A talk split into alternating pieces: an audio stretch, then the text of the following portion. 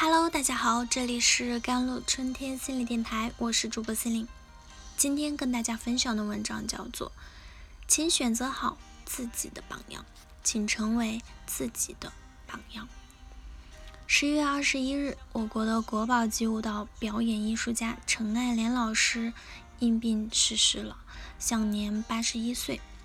值得一提的是，自十三岁从孤儿院。靠近中央戏剧学院的附属舞蹈团的学习班，到他辞世前的几个月，近六十九年的年岁里啊，陈老师一直都活跃在舞剧舞台上，而且大部分时间都是女主角。在开讲啦，分享个人成长经历时，张爱莲老师说自己能够成为年龄最高的舞剧女主角。离不开事业上的三位榜样。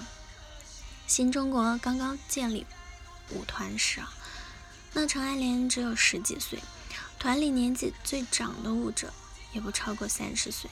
那时前苏联派舞蹈团到访交流，其中有一位五十岁仍在演朱丽叶的演员乌兰诺娃，给陈爱莲带来了巨大的震撼。当他打听到。乌兰诺娃在每周日别人放假时，仍然坚持先练习基本功，再休息，便在心底里暗暗树立了第一个事业份的目标：我也要坚持每天练功，五十岁还能在台上跳舞。后来，陈爱莲经历了国内的政治动乱，当时舞团的排练厅少见坚持练舞的人。陈老师的精神在内乱时。不断被消磨。第一任丈夫也在结婚六年后离世。四十九岁那年，深陷入事业低迷期的陈爱莲，恰好看到了德国斯图加特芭蕾舞团的排练和演出，在为舞者的技术与表现力拍手称赞时，他观察到女一号海蒂并不年轻。陈老师特意打听了海蒂的年龄，得知对方已经五十三四岁了，仍能在台上跳得如此精彩时，就定下了自己的第二个事业份的目标：调整身心，重回黄金状态。从五十岁到六十三岁，陈老师舞蹈事业上大放异彩。二零零二年，古芭蕾舞蹈团啊。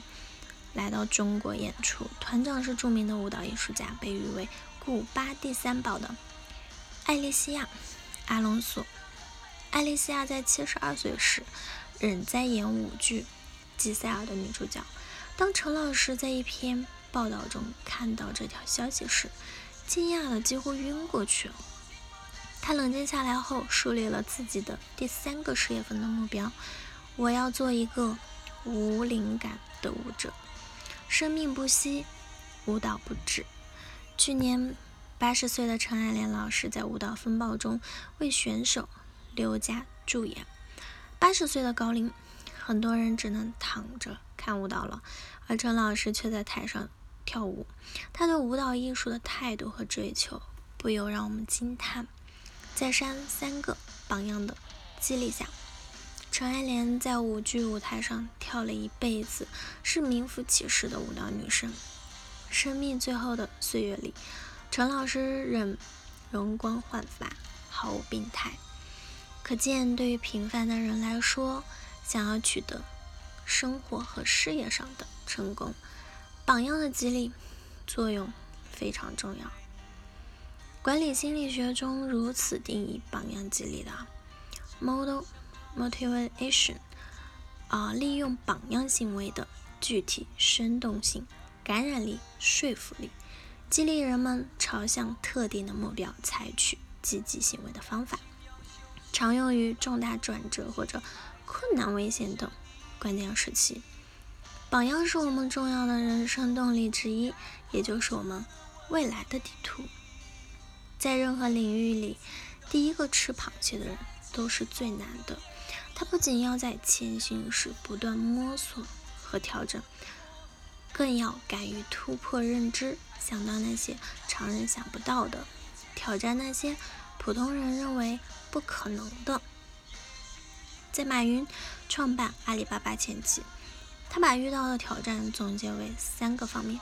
第一方面是人才的挑战，马云担心公司的人才不一定跟得上公司的发展。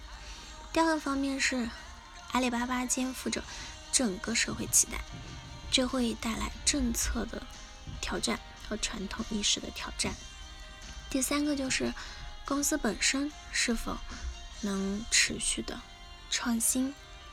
总的来说，是因为阿里巴巴并没有先例和榜样可循。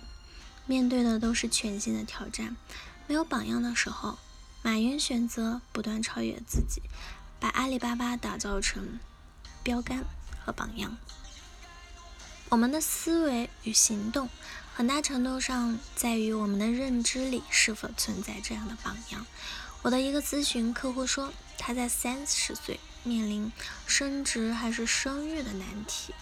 主要是因为他从未见过身边的哪个职场女性能很好的平衡事业与家庭。但有挑战不代表无法做到，没有先例不等于不会成功。经过不断的自我探索与家人的反复琢磨，那以及多次创业尝试，他终于实现了双赢，在事业取得突破性进展的同时，与丈夫共同把小家经营的幸福美满。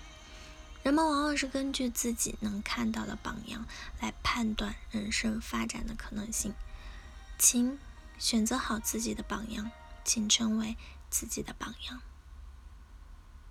好了，以上就是今天的节目内容了。咨询请加我的手机微信号：幺三八二二七幺八九九五，我是 Celine，我们下期节目再见。